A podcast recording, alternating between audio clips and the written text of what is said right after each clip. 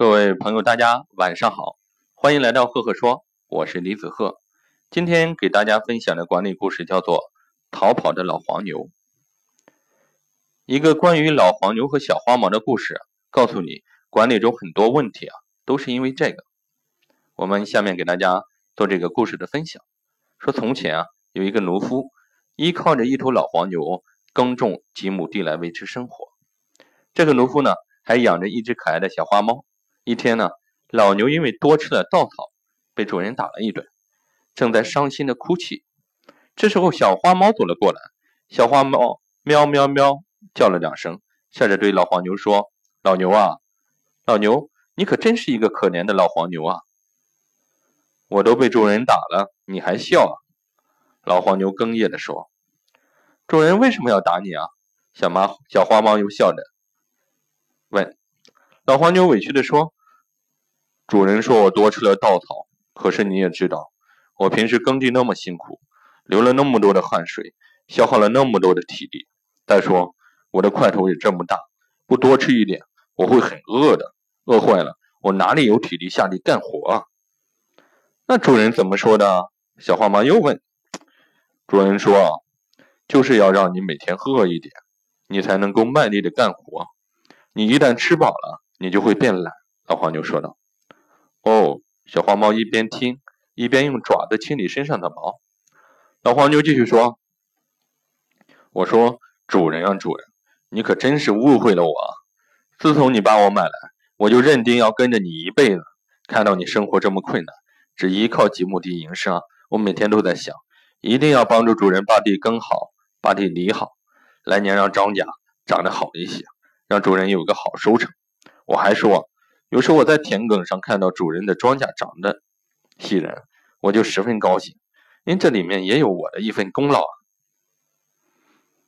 小花猫说：“但是主人还是教训了你啊。”“是啊。”老黄牛说。主人说：“少说废话，你这是为了自己偷嘴而狡辩，不服从主人的规定，就得挨打。想想在耕种季节，我卖地、耕地、犁地。”空闲的时候啊，主人还要让我驮货，出门时还老要骑着我，让我做代步工具。可是我只是为了要吃饱肚子，才多吃了几口稻草。老黄牛说着说着又哽咽起来。小花猫咯咯的笑着，说道：“你真是一个又勤快又憨直又憨厚老实的小老黄牛啊！我跟你就不一样了，主人从来没有打过我哦，不但没有打我，还经常带我出去散步，抱着我睡觉。”经常去街上买鱼给我吃啊！老黄牛悲哀的问：“那为什么？”小黄猫又咯吱咯吱的笑起来，说：“主人说我长得漂亮可爱，聪明伶俐。主人烦恼的时候，我可以和他说话聊天。还有啊，主人说我会带老鼠，能帮助主人带到那些经常偷嘴的老鼠呀。”老黄牛呆呆的望着小花猫，小花猫说着叹了口气，说道。你难道不觉得最近主人打你的次数变多了吗？你知道为什么吗？老黄牛茫然的摇摇头。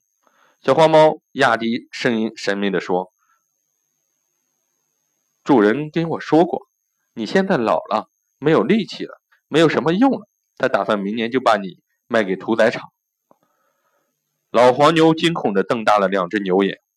当天夜里，农夫在床上睡觉，突然被一声。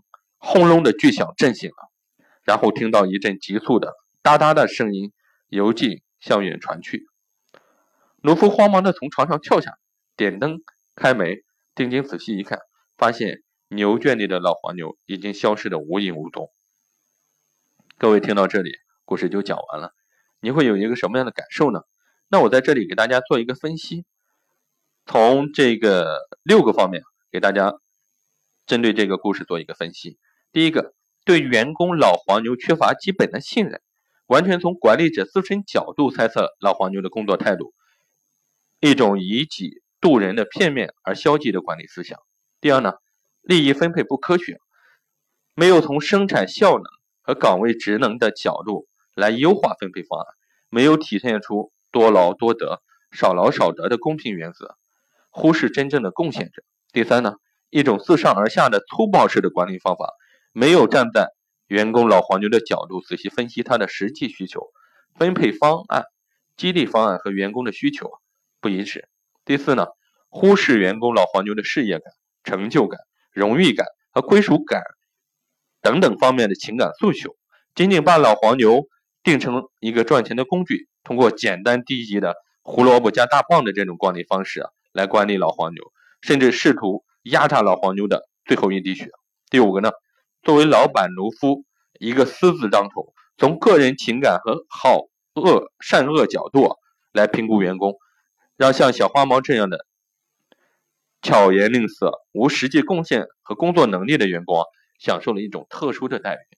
第六个呢，建立个人的小圈子，向小圈子透露公司机密，信息共享不得当，所以这一切最终导致员工老黄牛叛逃。根本的原因就在于此。我相信这个故事大家听了之后，不管你是企业的管理者还是被管理者，你会有很多的这种思考。想想很多公司的老板就是在这样干啊。